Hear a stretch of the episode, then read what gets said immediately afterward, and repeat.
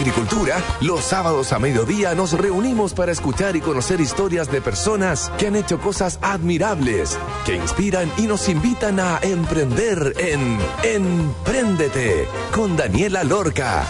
Daniela Lorca es emprendedora y fundadora del sitio web babytuto.com, líder en e-commerce. Empréndete es una presentación de Comunidad de Empresas de Entel y Rutas para Chile de Banco de Chile. Días, tardes, como quieran decirle, como siempre, esta hora rara aquí en Radio Agricultura, después de las noticias.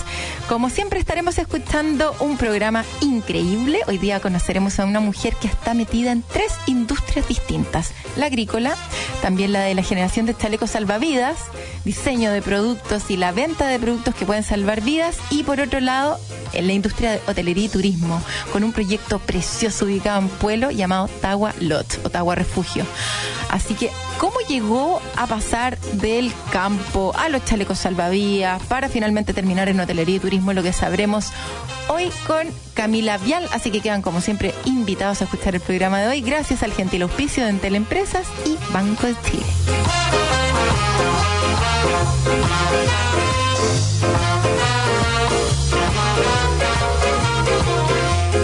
Me encantan las historias diversas, de ir pasando paso a paso en industrias distintas con la experiencia de base, haciendo de cada nuevo proyecto uno mejor, uno más fortalecido, con los aprendizajes que nos van dejando los otros en el camino.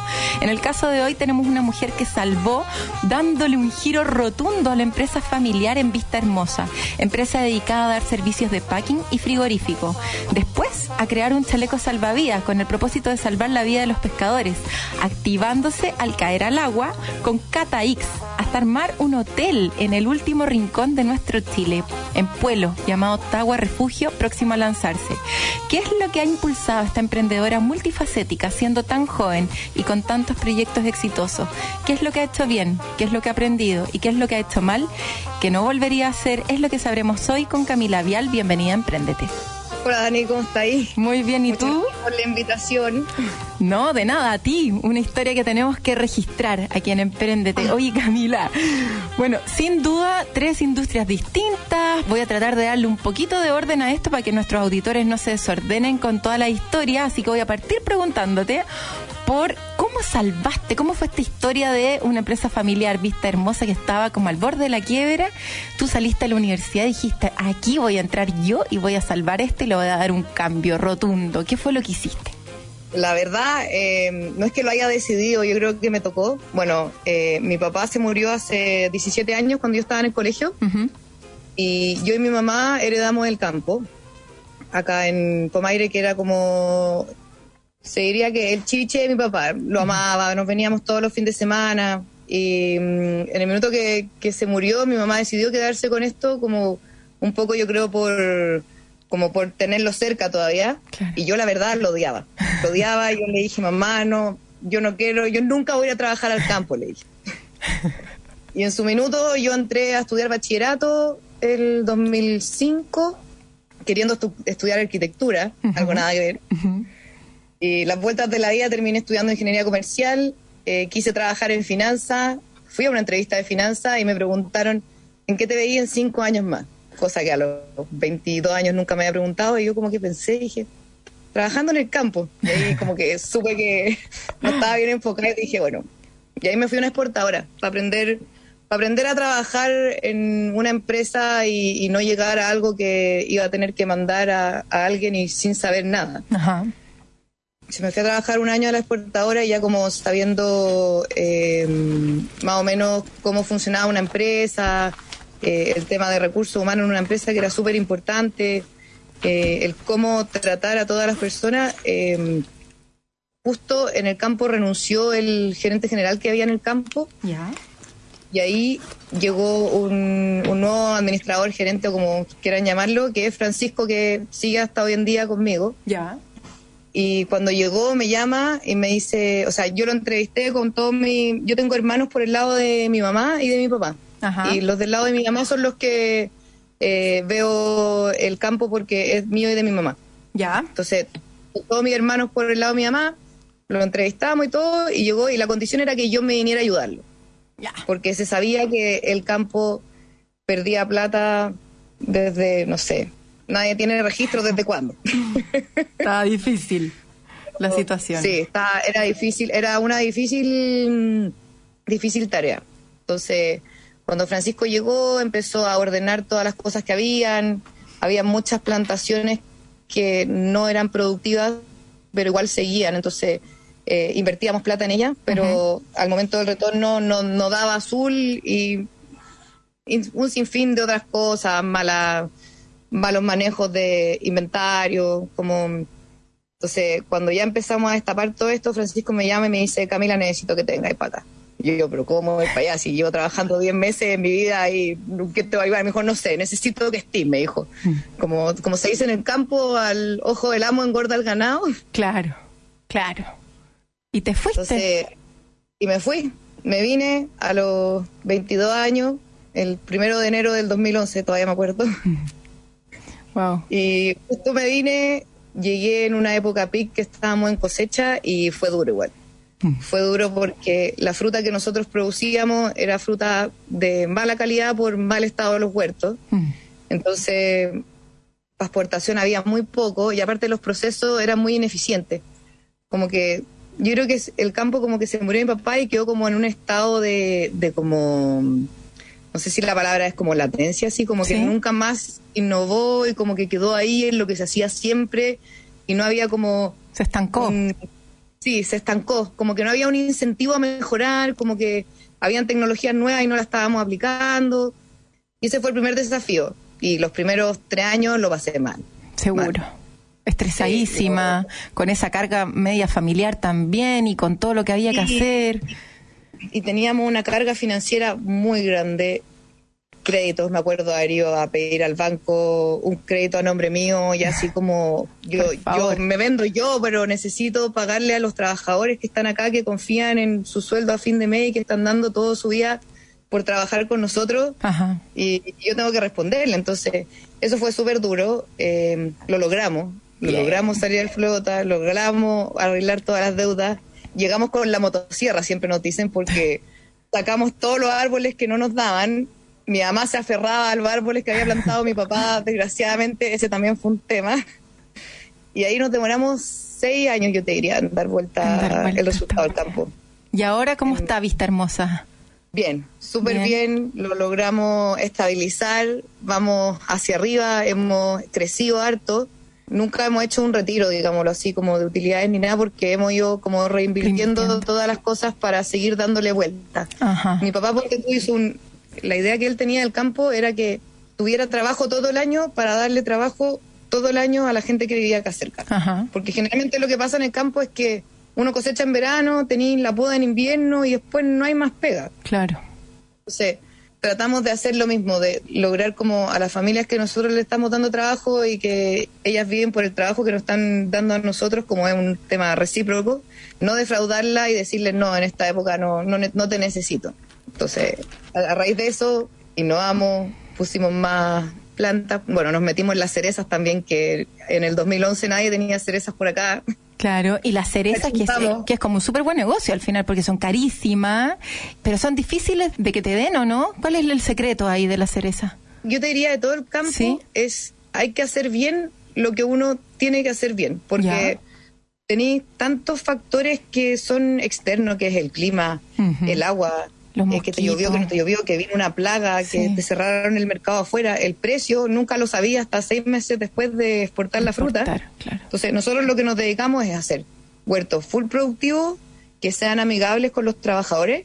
Tú, no sé, pues, hicimos huertos más bajos, todos los árboles los tenemos formados para que la cosecha sea más fácil y más rápida para la persona que viene a trabajar. Claro en verdad perdimos terreno, ponte tú, de plantación de árboles, pero hicimos más caminos entre medio para que la gente cuando venga a cosechar no camine tanto mm. cargado. Mm, Entonces, al final es súper amigable para el que viene a trabajar con nosotros y eso nos ha traído muy buenos frutos en que la gente quiere venir a trabajar con nosotros. Oye, Cami, ¿cuánta gente trabaja ahí en Vista Hermosa? ¿Qué campo, Maire? Tenemos dos empresas, una es el campo y otra es el packing, pero están en el mismo lugar. En el campo en sí, que es producción de fruta, trabajan 85 personas de planta. Wow y en temporada de cosecha hemos llegado a 400 por ahí. Claro. Sí. Y en el packing son, si no me equivoco, 35 de planta y que vienen todos los días a trabajar son unas 80 o, o el doble si es que estamos haciendo doble turno en época fuerte. Al principio el, el packing Ajá. eh, solamente se preocupaba de la fruta del campo. Ya. Esto cuando nosotros, cuando yo con Francisco llegamos, solamente era así. Y nosotros decidimos como darle un giro al packing, al frigorífico, que era un- una tremenda inversión que había, y empezamos a traer fruta de afuera. Y entonces, y hoy en día el packing procesa el 80% de su fruta es fruta externa Claro. al campo, Bueno. aparte de procesar todo lo acá. Y por otro lado, la fruta que nosotros producimos en el campo se va a exportación y a mercado interno. Bien. Mercado interno se quedan más los cultivos anuales. Ponte tú, el trigo se queda acá, que va a producción de pastas, eh, maíz, habas, arvejas también tuvimos en algún minuto. Qué rico, me da hambre esta hora ya. Empiezo a pensar en esas cosechas, en esas cerezas y muero por probar una. Oye, Cami, de estar Bueno, con... voy a tener que mandar ¿Ah? a la radio. Ya, feliz.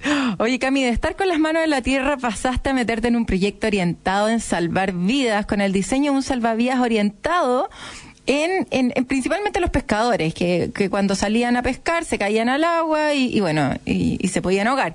Entonces, entraste con una amiga que era su proyecto de título, tú entraste como socia capitalista o le empezaste a ayudar en el proceso. ¿Cómo fue la creación de Cata X? ¿Así era el nombre o no? Sí, Cata X. Sí, Cataix. Sí. ¿Cómo fue Eh, y, y en qué fue- está ahora? Eso fue muy divertido. En campo ya estaba estable y Ya. como yo creo que lograste como cachar al tiro, no podía dejar de moverme y si me sobraba algo de tiempo, algo había que hacer. Y mi hermano, eh, el Matu, eh, me llama un día y me dice, Camila, eh, tengo un proyecto que quizás te puede interesar. Eh, nos están pidiendo que nos metamos como socios capitalistas, pero también necesitan algo de ayuda para trabajar y todo. Yo ya, y me lo mostraron. Me lo mostró la, mi socia, que es la Amalia Cubillo, y mm, el ot- otro socio que teníamos en su minuto, que mm, Diego Larraín. Y nos presentaron el proyecto y a mí me encantó. Como tenía un tema social impactante, o sea, yo no tenía idea cuánta gente se moría eh, ahogado en el tema de la pesca, cuántos pescadores no sabían nadar, que son muchos, y encontré que, que el proyecto tenía futuro, o sea, aparte de económicamente, Sí. eh, un tema como de ayuda a la comunidad de algo que no existía, de que, ponte tú, lo- generalmente los pescadores los salvavidas duros no los usan porque les incomodan. Ajá. Entonces, la Mary, que es mi, mi, mi amiga, nos hicimos amigas después de ser socias. Ya, bueno. Eh, es mi mejor amiga de la vida. Decimos que desde arriba nos juntaron nuestros papás porque a las 12 nos murieron los papás. ya. Bueno, y ahí llegó la Mary con Diego, nos presentó el proyecto y dije, vamos, y vamos con todo. Y ahí nos fuimos, nos fuimos a la feria Acuasur. Eh, bueno, fue el proyecto de título de la Mary. Empezó en, después del terremoto. eh, se fue a Dichato a ayudar, si no me, o a Duatao, no me acuerdo muy bien el, dónde fue. Y ahí ella vio este, este problema o esta falta que tenían los pescadores de seguridad que no usaban los salvavidas. Sí. Entonces con ellos empezó a, mm, a hacer su proyecto de título de diseño industrial, que fue este traje. ¿Y cómo fue? Te, te muestra el proyecto, empe- em- empieza a diseñar este chaleco. ¿Dónde lo mandaron a hacer y después cómo lo comercializaban? ¿Y qué pasó con Cataix? ¿Sigue ahí funcionando? Queremos decir que está hibernando. Ahí te voy a contar por qué. Pero bueno, cuando yo llegué, el, el diseño del traje ya estaba hecho. La Mary ya lo tenía certificado en la Armada como un sistema de salvavidas. Estaba todo listo. Nosotros le hicimos unos pequeños cambios. Y en algún minuto pensamos en mandar a producirlo a China y producir grandes volúmenes para bajar costos. Pero la gracia que tenía es que era un producto nacional. Sí. Y que, que lo producíamos aquí, o sea, a pesar de que las telas que usamos son importadas, Ajá. pero la producción es local. Hay una empresa que nos confecciona los trajes y nosotras mismas terminamos de confeccionarlos. De hecho, la Mary se viene hoy día para acá porque tenemos una entrega de Cataix la próxima semana y tenemos que terminar de armarlo nosotras. Buena. Oye, ¿y le están entregando entonces los Cataix? ¿Dónde los venden? ¿A través de qué canal? A ver, las licitaciones con las caletas de pescadores nos fue súper bien porque ellos valoraban lo que nosotros teníamos. Claro. el- la comodidad del traje, le da lo mismo que fuera más caro, porque sí somos más caros que, Que un salvavidas normal. Una y el, el salvavidas normal. con las caletas no fue muy bien. Yo te diría que alcanzamos a sobrevivir dos años con licitaciones, pero tratamos de entrar en las salmoneras o en la industria pesquera grande y justo estaba el virus ISA, éramos más caros que nuestra competencia, digámoslo así. Como que no, no nos fue tan bien. Y el 2019 nos ganamos el premio Aboni al diseño, o sea, en verdad se lo ganó la Mary, yo siempre le digo, porque su diseño. Y fuimos a Noruega también. Nos invitaron a, nos invitaron de ProChile a la feria Aquanor. Sí. En Noruega. Y cuando volvimos de ahí, volvimos con todo un tema de mm, RSE para las empresas, que nosotros nos hacíamos cargo de los residuos, porque las salmoneras y pesqueras tienen que cambiar todos los ciclos del salmón, ponte tú, el traje. Entonces la, cantidad de basura que generaban con esto, y es una tela de PVC que ahora recién están sacando estas telas que sean biodegradables. Hmm. Entonces nosotros nos hacíamos cargo de su residuo y lo transformábamos en mochilas, en estuche, en como libretitas para los pasaportes, todo para la gente embarcada. Y se los revendíamos a ellos para que se lo regalaran a una escuelita, no tengo idea, en Duatao. y justo vino el 18 de octubre. Y lo vamos a dejar hasta ahí, porque Don Lucho me dice que tenemos que ir a una pausa, así que vamos a retomar desde qué pasó el 18 de octubre para ver cuál fue el vuelco de Cataix Aquí estamos conversando con Camila Vial. Ella es. ¿Cuál es tu rol actual en Vista Hermosa? En Vista Hermosa yo soy, se podría decir, director ejecutivo, no sé. Sí, Aquí, dale, quebrémonos, quebrémonos. La directora ejecutiva de Vista Hermosa, la socia cofundadora de Cataix y también la eh, fundadora de Tagua Refugios, Tagua Lot, que vamos a estar hablando en el segundo bloque. Planifica tu próximo viaje en rutasparachile.cl de Banco de Chile, la vitrina digital de turismo más grande del país y juntos impulsemos el turismo nacional. ¿Quieres digitalizar tu negocio? Te invitamos a formar parte de la comunidad Empresas de Entel, en donde encontrarás capacitaciones, cursos y herramientas digitales. Encuentra esto y más en entel.cl slash comunidad empresa. Vamos a escuchar una canción la canción la busqué con mucho cariño aquí para la Cami, Queen, de Janelle Monae y la Erika Badu, mítica Erika Badu. Así que ya estamos de vuelta aquí en Radio Agricultura. Vamos y volvemos. Esto es Camila Vial.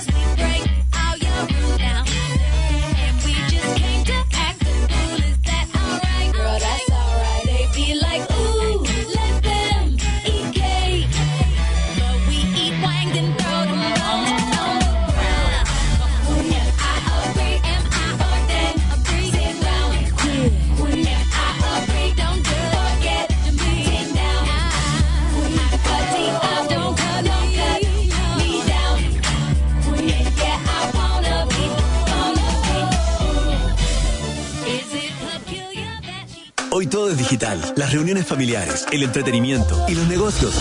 Y aunque para muchas pymes digitalizarse pueda ser una tarea complicada, la comunidad en Teleempresas te la hace fácil. Encuentra todo lo que necesites para poder llevar tu negocio un paso adelante en la digitalización con capacitaciones, cursos, tutoriales, descargables y muchas herramientas tecnológicas para tu emprendimiento o pyme. Es fácil, gratis y para clientes y no clientes. Entra hoy a entel.cl slash comunidad empresas, porque tu negocio no está solo. En Teleempresas.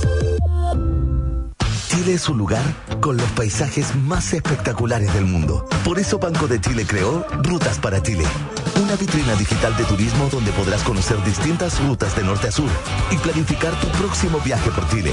Además, si tienes una pyme o emprendimiento de turismo, inscríbela en rutasparachile.cl. Descubre Chile por el camino de las pymes y juntos impulsemos el turismo nacional. Banco de Chile, el banco de las pymes en agricultura es Empréndete con Daniela Lorca. Ya estamos de vuelta entonces en el segundo bloque. La Cami se ríe con lo de directora ejecutiva, pero es que de repente cuesta creerse el cuento y al final es el cargo. Así que tenemos que estar más orgullosas de esos cargos increíbles que sonaban como medio cuáticos cuando uno era chica y, estar ejecutándolos realmente para sentirse orgulloso. Estábamos en la historia de Cataix cuando llegó el 18 de octubre. ¿Qué pasó ahí, pues, Cami? Llegó el 18 de octubre y todas las conversaciones que habíamos tenido con empresas grandes que estaban bien interesadas en nuestro proyecto se cayeron, la verdad. Todo se retrajo, el tema de invertir en seguridad más cara no estaba dentro de los presupuestos. A nosotros nos subieron mucho los costos con el alza del dólar. Como traíamos toda la tela afuera, nos subieron mucho los costos. Y en ese minuto tuvimos que tomar una decisión más o menos drástica, que fue frenar un poco Cataix y dejarlo solamente a las licitaciones que, nos que fuéramos postulando y nos fueran saliendo. Ajá. Que ya no nos daba para seguir pagando sueldo a alguien que estuviera vendiendo o que estuviera todo el día involucrado con el proyecto. Bueno, y ahí vino, bueno, vino el 18 de octubre y vino de pasadita al tiro el coronavirus, así que todo de una. Y como nosotros decimos, estamos hibernando. Ya. Nos salen licitaciones de repente, de alguna caleta nos llaman que quieren el traje, que si, si vamos a la licitación o no, y si es que ellos nos piden, no- nos piden, nosotros vamos. O sea, si a ustedes les piden, ustedes van y producen. Si no, Claro. no, no tienen como stock anticipado, o sea, en función de lo que les vayan pidiendo, van fabricando, como una compra asegurada, que igual es buena. Claro, así es. Eso es lo que estamos haciendo hoy en día. Bien. Y quizás no es tanto, no es un negocio para ninguno de los socios que estamos acá, pero, pero sigue siendo algo bonito que hacer. Para mí, para mí el tema de la seguridad de la gente trabajando es algo, o sea, esencial. No, Lo podemos hacer y podemos dedicar algo de tiempo a esto, ni un problema. Está buenísimo, es un muy buen ejemplo como emprendedora que de repente cuando te queda el tiempo, tenés la energía y eres como loca así dispersa y que estáis haciéndolas todas como la Cami, como yo, como varias mujeres que conozco también. Qué bueno que claro que hay una parte de ti, un pedacito de tu esfuerzo, de tu tiempo que se dedique a una causa que de repente no da tanta plata, pero que sí tiene un impacto tremendamente positivo para las personas que lo van a usar, en este caso los pescadores. Entonces, estamos con el campo, después entramos a Cataix y después terminaste en Pueblo, o sea, no estamos hablando, esto es un poco contexto, desde Pomaire a, los pescadores ahí en, en Dichato, donde más o menos nació esta idea, a Pueblo, un lugar precioso sin duda, pero con el propósito de partir un refugio, un lot allá en el rincón más último de este Chile, en donde entrevistamos un tiempo a Samuel del Sol con Termas del Sol. ¿Y qué se te ocurrió hacer allá? ¿Por qué en Pueblo? ¿Por qué un lot? Cuéntanos un poco qué te pasó por la cabeza, en qué momento dijiste, sabes que parece que no tengo suficiente trabajo, todavía me queda un poquitito de tiempo como para poder destinarlo a eso. ¿Y cuál es el objetivo con Tower Lot? ¿Y cuándo lo podemos conocer también? Sí, bueno, lo vamos a abrir en marzo, así que ahí Déjale. les vamos a avisar la inauguración con anticipación. Pero Buenísimo. está todo tan incierto con la construcción que vamos con todo, pero marzo es nuestra fecha. Bien. ¿Cómo terminé allá? Toda mi vida a mí me ha encantado el sur. Mi familia tiene casa en el Todos los Santos desde que yo nací. Y el tema de todos los parques como nacionales que hay hacia la cordillera, de Puerto Vara a la cordillera, a mí me matan. Mm. O sea, me encanta el trekking, mi papá lo que más nos hacía todos los veranos era paseo. Y por eso a mí, me, como siempre me ha gustado la industria del turismo. Tengo unos muy amigos que se dedican hace mucho tiempo al turismo outdoor, que de hecho ahora trabajamos juntos, que son los chiquillos de Rimaya. Que a todo esto les voy a mandar saludos. Bacán. Y siempre, como que mi sueño cuando yo trabajaba en el campo era trabajar con los de Rimaya. Ese es como a los que uno admira, así como, oye, me encantaría eventualmente trabajar con ellos. Claro, y, y la pega que hacían, y lo veía tan entretenido, que los paseos que llevaban a gente a el ojo del salado, al plomo. No sé, a mí me, cuando partió la pandemia, de hecho con Diego, habíamos decidido hacer una agencia de viaje para vender en el extranjero eh, los paquetes que hacían nuestros amigos de Rimaya. bueno, pero lo decidimos en febrero del 2020 y en marzo del 2020 fue como, listo, nadie más va a viajar. y en junio del 2020 llegó un amigo mío, que es corredor de propiedades, con un sitio en el pueblo que era impresionante, o sea, estaba súper bien ubicado.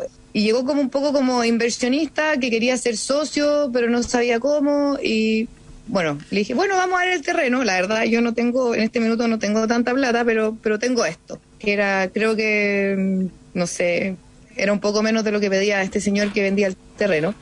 Y dije, bueno, vamos a cachar, si es que lo quiere vender, veamos si lo vende, y si lo vende, bien. fuimos y yo le dije, súper sincera, yo la verdad no sé mentir, eso es lo que me pasa. Ya. Se fui donde el señor y le dije, ¿sabe qué? Tengo esto nomás, no, no tengo nada más y, y quiero, quiero este terreno y si no, no es que no, no es que vaya a hacer otra cosa en otro lado, pero... Y el señor nos vendió el terreno en el lago Tahuatahua, justo al lado del embarcadero. Precioso.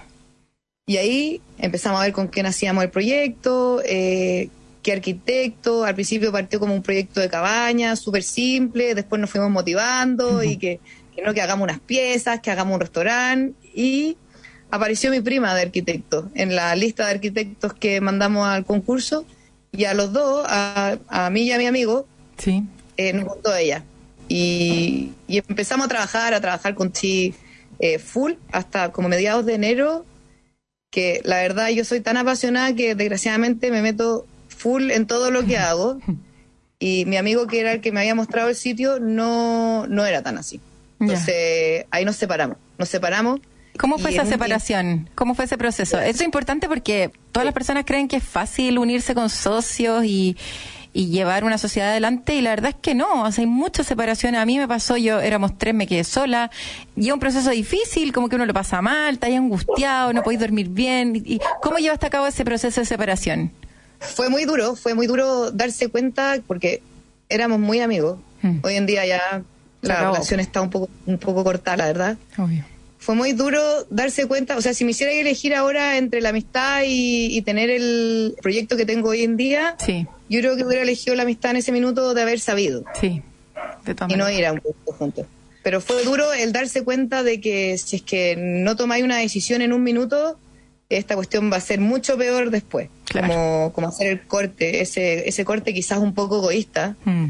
pero mira, yo por lo menos estoy tranquila que la separación, por lo menos por mi lado, yo traté de hacerla lo más, como te diría, como justa posible. De hecho, él tenía la prioridad de quedarse con el proyecto porque él había venido con el terreno y todo. Se lo iba a quedar en un minuto. Yo me había ido a vivir a Petrohue para terminar la construcción. Ajá. Fui a buscar todas mis cosas, me traje todas las cosas de vuelta al campo, me metí de vuelta en el campo a full. Y pasaron dos meses como en, o de haber sido un mes, que él se arrepintió y me dijo, no, ¿sabes qué? Quédatelo tú. Wow. Y ahí como que fue un terremoto, si había tenido un terremoto de que me iba a tener que salir del proyecto, el terremoto de tener que quedármelo después dije, chuta, ¿qué hago ahora? Ya me había metido vuelta en el campo. Y dije, bueno, me quedo en el campo, pero viajo. Y he viajado todo el año, ya no me quiero subir un avión más. Para allá, para acá, a Pueblo, a Pomaire, de ida y vuelta. Oye, Cami, y una duda ahí, lo más difícil que ha sido, me imagino, bueno, primero el proceso de poder cerrar el, terreno, de convencer al, al locatario para que te lo vendiera, que igual es todo un proceso, hay que estar allá, hay que vivirlo y todo. Y después empezar el proceso de construcción, que se- según los que tenemos algo de experiencia en el tema, te dicen una fecha y esa fecha se mueve, se corre, el presupuesto que eran 10 termina siendo 40, porque te empezáis como a entusiasmar con las cosas, oye, pero ¿para qué le voy a poner esto tan penca? Mejor pongámosle esto, bla, bla. Entonces todo se te empieza a ir de las manos. Y después de eso ya viene la gestión de llevar gente para allá, del día a día, del manejo del restaurante, de las piezas y de todo lo que eso implica. ¿Tú sabías lo que te metiste? ¿Lo tenís claro? o- O sea, la verdad, cuando me metí en el proceso de construcción, tenía una idea. Ya. que lo- pero jamás tenía en eh, la idea que, porque bueno, en el packing igual trabajaba con harta gente y harta gente a cargo, y yo sabía que el 90% de mi tiempo terminaba siendo psicóloga Sí, de Personas. todas las personas que trabajaban conmigo, pero era mi pega y me encantaba. Y volví como a eso, porque cuando me metí a la construcción, Sí. yo estoy a cargo de los maestros hoy día. Los maestros tratan directamente conmigo, los amo a todos, son lo máximo. O sea, se han puesto la camiseta por el proyecto impresionante. Yo te diría que estamos sacando un proyecto en tiempo récord, porque sí ha habido súper harto problema materiales. Yo he llevado camiones de materiales de Melipilla al sur, porque no encontraba en el sur Claro. para que los maestros no se queden sin pega. Sí. Y ellos se han camiseteado súper harto y vamos a sacar una construcción de, no sé, son ocho piezas más un restaurante que deben ser sus 500 metros cuadrados en 12 meses, no, 14 meses. Buena. Y Increíble. es algo, es algo rápido, Sí. es algo súper rápido. Y para hacerlo en pueblo, digamos, sí, con todos los desafíos También. que implica llegar a pueblo, así no es tan fácil. No, no es, no es tan fácil, pero yo creo que eso fue gracias a que, bueno, mi prima, que es la arquitecta, que es exactamente igual a mí, yo creo que entre las dos no paramos. De hecho, cuando hablamos como yo, nos, tomamos- nos tenemos que tomar vacaciones, pero juntas para ir a hacer algo, no sé, nos vamos a subir un cerro. Porque Pero mi prima ha sido mi, mi gran apoyo en este proyecto. O sea, bueno. yo creo que si ella no hubiese sido la arquitecta del proyecto, yo no sé qué hubiera hecho. Bueno, Cami, y, y vienen ahora otros desafíos, porque tienen que ver como con el manejo de esto, de, de- de llevar gente para allá, de que el lugar lo conozcan, y de los día a día que te lo voy a volver a preguntar más adelante en Emprendete eh, el próximo año, ya cuando estés metida ahí. Así como ya, pues Cami, a ver cómo fue esto, cuáles son los desafíos de este nuevo proyecto. Pero antes, eh, que nos queda poquitos minutos, te quería preguntar, como, ¿qué tienen desde tu punto de vista en común estas tres como guaguas tuyas? Vista Hermosa, eh, Cataix y también Tawalot.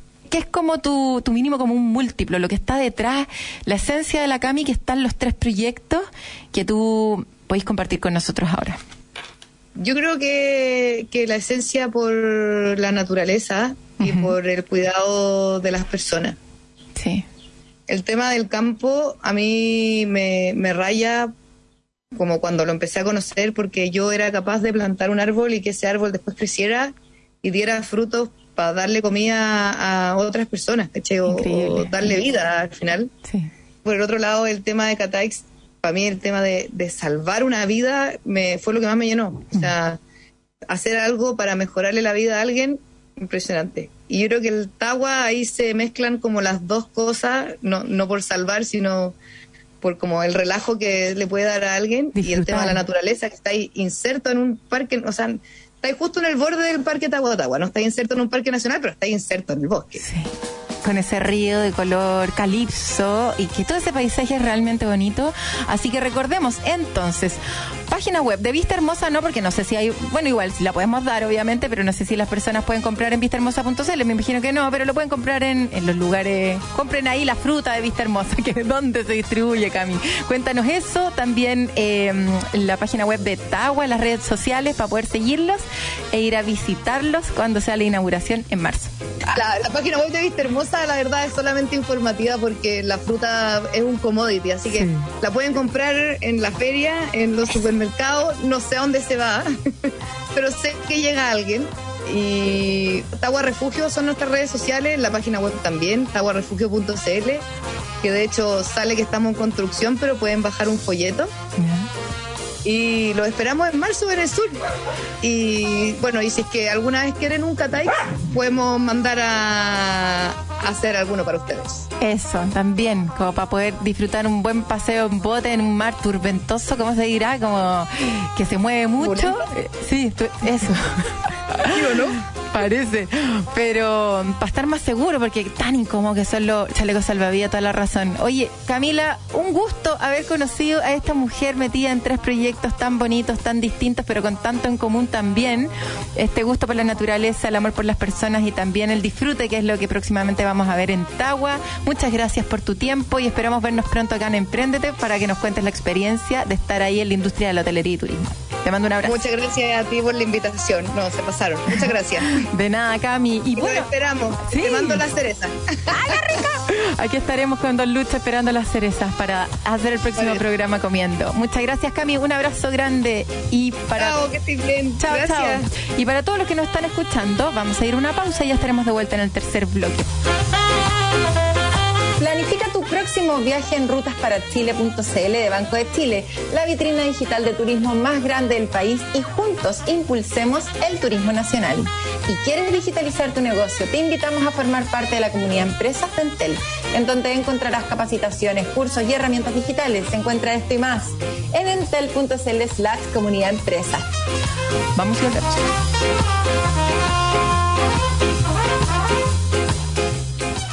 Chile es un lugar con los paisajes más espectaculares del mundo. Por eso Banco de Chile creó Rutas para Chile. Una vitrina digital de turismo donde podrás conocer distintas rutas de norte a sur y planificar tu próximo viaje por Chile. Además, si tienes una pyme o emprendimiento de turismo, inscríbela en rutasparachile.cl. Descubre Chile por el camino de las pymes y juntos impulsemos el turismo nacional. Banco de Chile, el banco de las pymes. Hoy todo es digital. Las reuniones familiares, el entretenimiento y los negocios.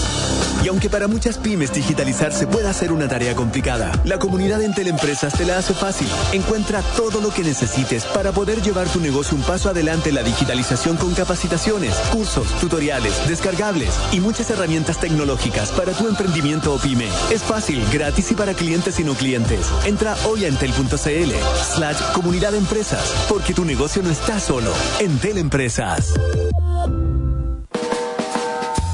En agricultura es Empréndete con Daniela Lorca. Ya estamos de vuelta entonces en nuestro tercer bloque y hoy día vamos a estar conversando con nuestros amigos de Entel. Tenemos el placer de entrevistar a Roberto Varo, analista de marketing de mercado fijo de Entel Empresas. Bienvenido Roberto, Emprendete, ¿cómo estás? Hola Daniela, muy bien, ¿y tú? Muchas gracias. Muy bien, gracias. Vamos a hablar acerca de emprender en movimiento con telefonía fija avanzada. A ver, ¿qué significa este concepto de movilidad en las empresas?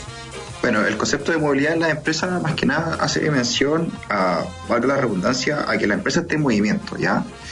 Eh, para que una empresa en el fondo esté en movimiento, yo lo declaro como que tienen que cumplirse dos características bien específicas. Y el primero es que una empresa pueda acceder a sus redes corporativas o a sus archivos, ¿cierto? Desde cualquier parte, sin importar, eh, digamos, dónde estén, ¿cierto? Si es que están en teletrabajo, si están en la oficina, o si también están, por ejemplo, en terreno, ¿ya? Esa es como la primera característica. Y en segundo lugar es que, bueno, tengan la, tecnología, aplicativos, ¿cierto? Y también eh, eh, los dispositivos móviles para que efectivamente puedan, digamos, acceder a estos archivos, eh, realizar llamadas, ¿cierto? Y estar en comunicación con sus clientes y con las demás personas de la empresa, digamos.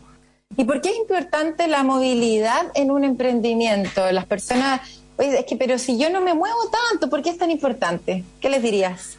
Mira, la verdad es que hoy día los modelos de trabajo son cada vez más híbridos, ¿ya? Eh, no solamente son las empresas, digamos, los emprendimientos los que solamente trabajan, digamos, en su casa, sino que también eh, eh, las demás empresas también están adaptando estos modelos híbridos de trabajo. Entonces, tanto los proveedores, tanto, no sé, pues, los distintos stakeholders, ¿cierto?, adoptan estos modelos híbridos de trabajo, entonces es necesario poder contar con las herramientas para poder contestar las llamadas donde sea o poder acceder a estos archivos como he mencionado anteriormente.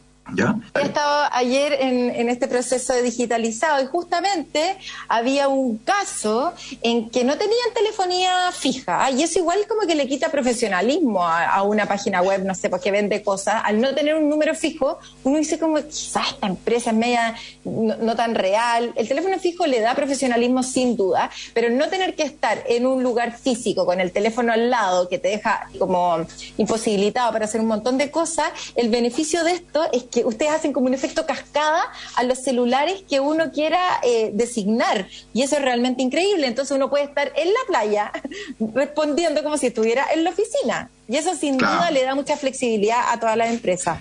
Claro, claro. O sea, esa es una de las funcionalidades de uno de nuestros productos que da movilidad, que es Entel One, ¿cierto? Sí. La funcionalidad es eh, hunting groups, ¿cierto? O grupos de búsqueda. Y claro, o sea, tú, por el hecho de tener esta solución de telefonía, ¿cierto? Eh, si tú no alcanzas a contestar tu llamada, ya sea de tu teléfono fijo o de tu celular, ya acaba de mencionar ahí que el guante permite contestar tu número fijo desde tu celular o, de tu PC. Si tú no alcanzas a contestarlo, no importa, la llamada le va a entrar a la otra persona o a, la otra persona de tu equipo. Entonces, esto hace que evidentemente no pierdas ni llamadas de negocio ni llamadas importantes para tu emprendimiento. Sí, pues clave. Cualquier llamada puede ser una potencial venta. ¿Cuáles son los beneficios para los emprendimientos en relación entonces a la telefonía fija avanzada y en Teluán? Mira, básicamente la movilidad que ya lo hemos mencionado, ¿cierto? Que los emprendedores de seguro que se mueven muchísimo, ¿cierto? Están eh, cotizando, visitando clientes, visitando proveedores, etcétera. Entonces el hecho de poder estar eh, disponible para contestar las llamadas, ¿cierto? en todo momento es un gran beneficio para ellos, ¿cierto?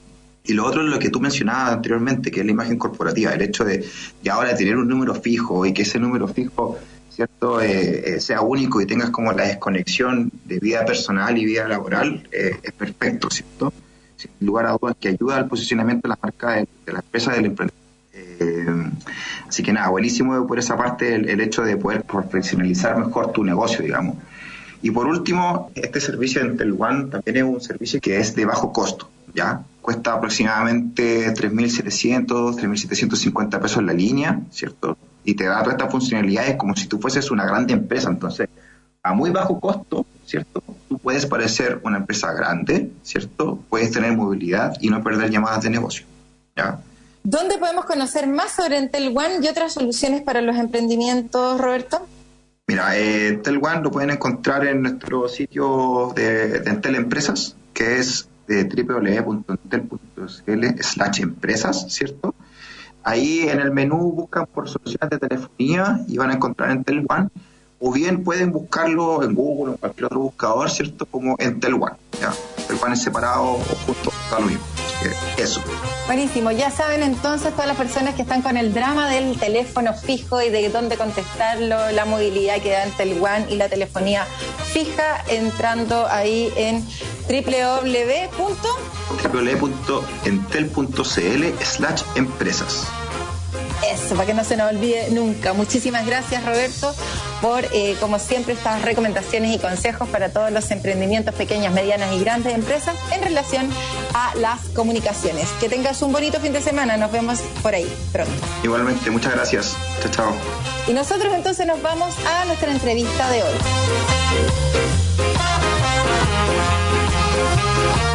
En este tercer bloque vamos a estar conversando con Fe Sánchez, la gerente general de la Fundación Carlos Vial Espantoso.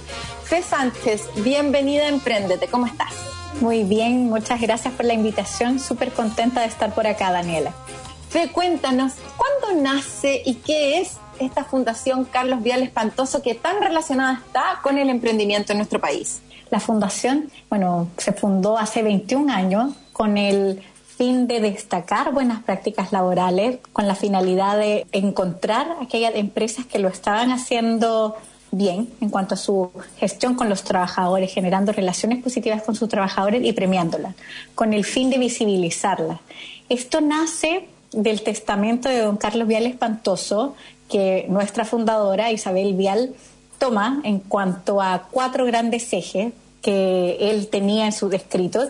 Por un lado era la repartición de utilidades, el reconocimiento del esfuerzo de cada uno de los trabajadores, el desarrollo pleno de esos trabajadores, la posibilidad de que pudiesen participar en, en algunas instancias de toma de decisiones y por sobre todas las cosas el respeto y la dignidad misma del trabajo en sí mismo.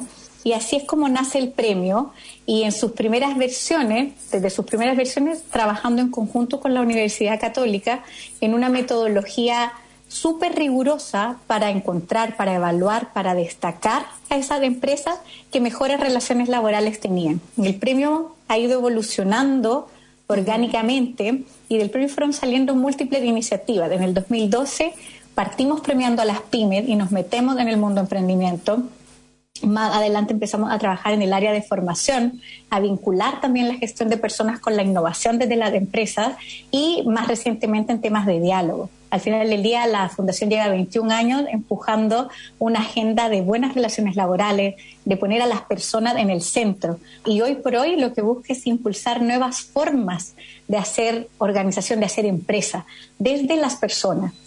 Fe, ¿qué es lo que están evaluando en el premio PYME Carlos Vial Espantoso de este año? Es una súper buena pregunta porque nos tocó darle bastante vuelta con todos los cambios de este nuevo panorama, este cambio de época que, que le llaman muy bien buca, de tiempos inciertos. Nos tocó girar un poco el tema. Nosotros veníamos evaluando 10 dimensiones con respecto a la pyme, que eran muy duras algunos, otras tenían que ver más de la forma de relacionarse, de comunicarse, pero con indicadores muy, muy claros y muy duros en el contexto de pandemia, post-estallido social, en este nuevo ciclo, como que se ha entretejido un sinfín de desafíos para todas las empresas, pero sobre todo para las pymes. Entonces, el año pasado, que nos tocaba premio para las grandes, decidimos girarlo y encontrar historias de resiliencia, buenas prácticas en contexto de pandemia. Entonces, el giro que hicimos con las pymes justamente fue irnos a buscar las mejores historias de resiliencia impulsadas por las organizaciones durante la pandemia. Y acá teníamos el desafío de este cuestionario riguroso y duro que, te comento que hacemos con la Universidad Católica, de hacerlo liviano, de hacerlo contingente, de, de poder ir un poco más allá, pero también tener indicadores e insumos que nos permitieran poder premiar y distinguir entre una práctica y otra. De todas maneras, y de los datos levantados, ¿cuáles han sido las principales dificultades que les ha tocado vivir las pymes?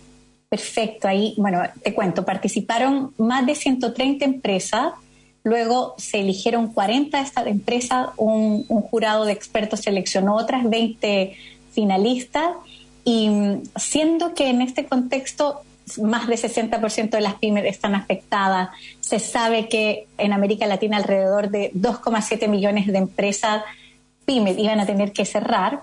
Acá lo que hemos encontrado un poco ha sido transformación digital, teletrabajo, corresponsabilidad, flexibilidad, una preponderancia o darle la verdadera importancia que tiene la salud mental y la integración con las comunidades ha sido lo que más hemos visto.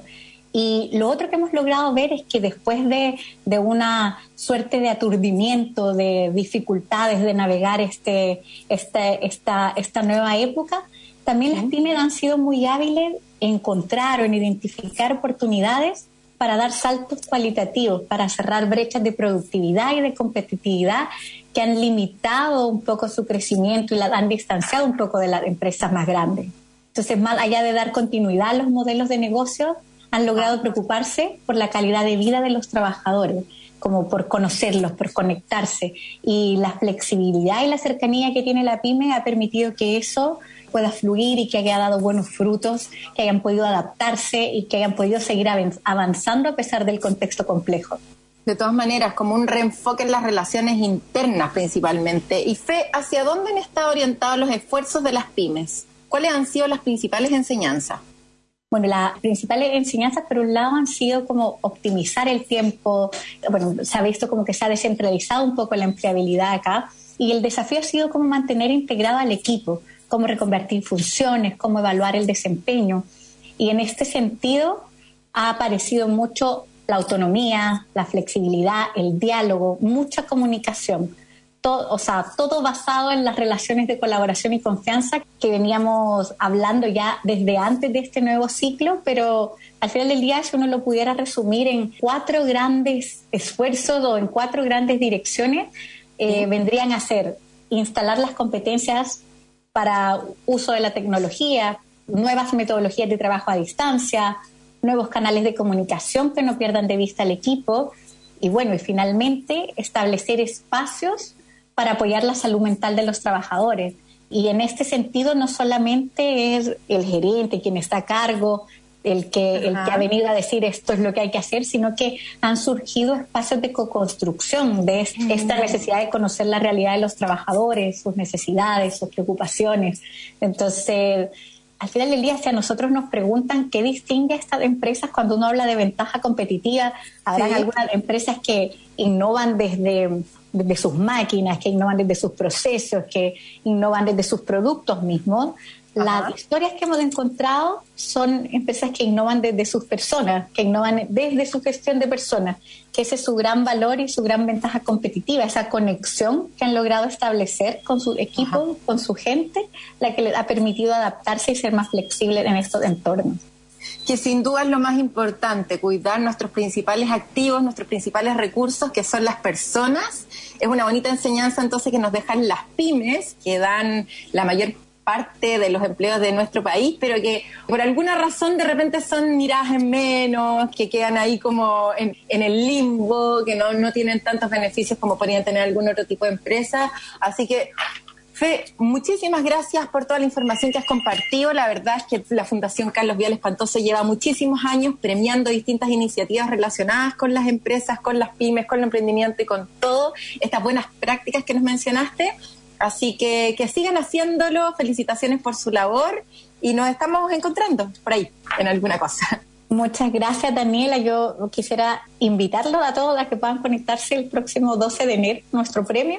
Y el evento esperamos que sea, nosotros venimos empujando hace mucho tiempo el concepto de la pyme habla, de darle voz a esa pyme y a esas historias que tienen a las personas en el centro. Entonces, ojalá puedan participar la gran mayoría y mm, podamos hacer crecer esa voz de las pymes, generar esta comunidad de aprendizaje y ojalá que estas prácticas puedan ser replicadas por la mayor cantidad de empresas. Así será. Un abrazo, Fe, que estés súper bien, que tengas un lindo fin de semana. Nos estamos viendo. Igual para ti, un abrazo. Gracias. Chao, chao, chao. Y para todos los que se quedan aquí en la radio, quedan invitados, como siempre, a seguir escuchando las noticias y volver a escuchar el programa de hoy entrando en Red agricultura.cl, volviendo a descargar Emprendete para repetir el platito de esta media jornada, digámosla así, entre 12 y 1, como todos los sábados, nos volvemos a ver. Que estén muy bien, un abrazo grande, nos vemos, chao.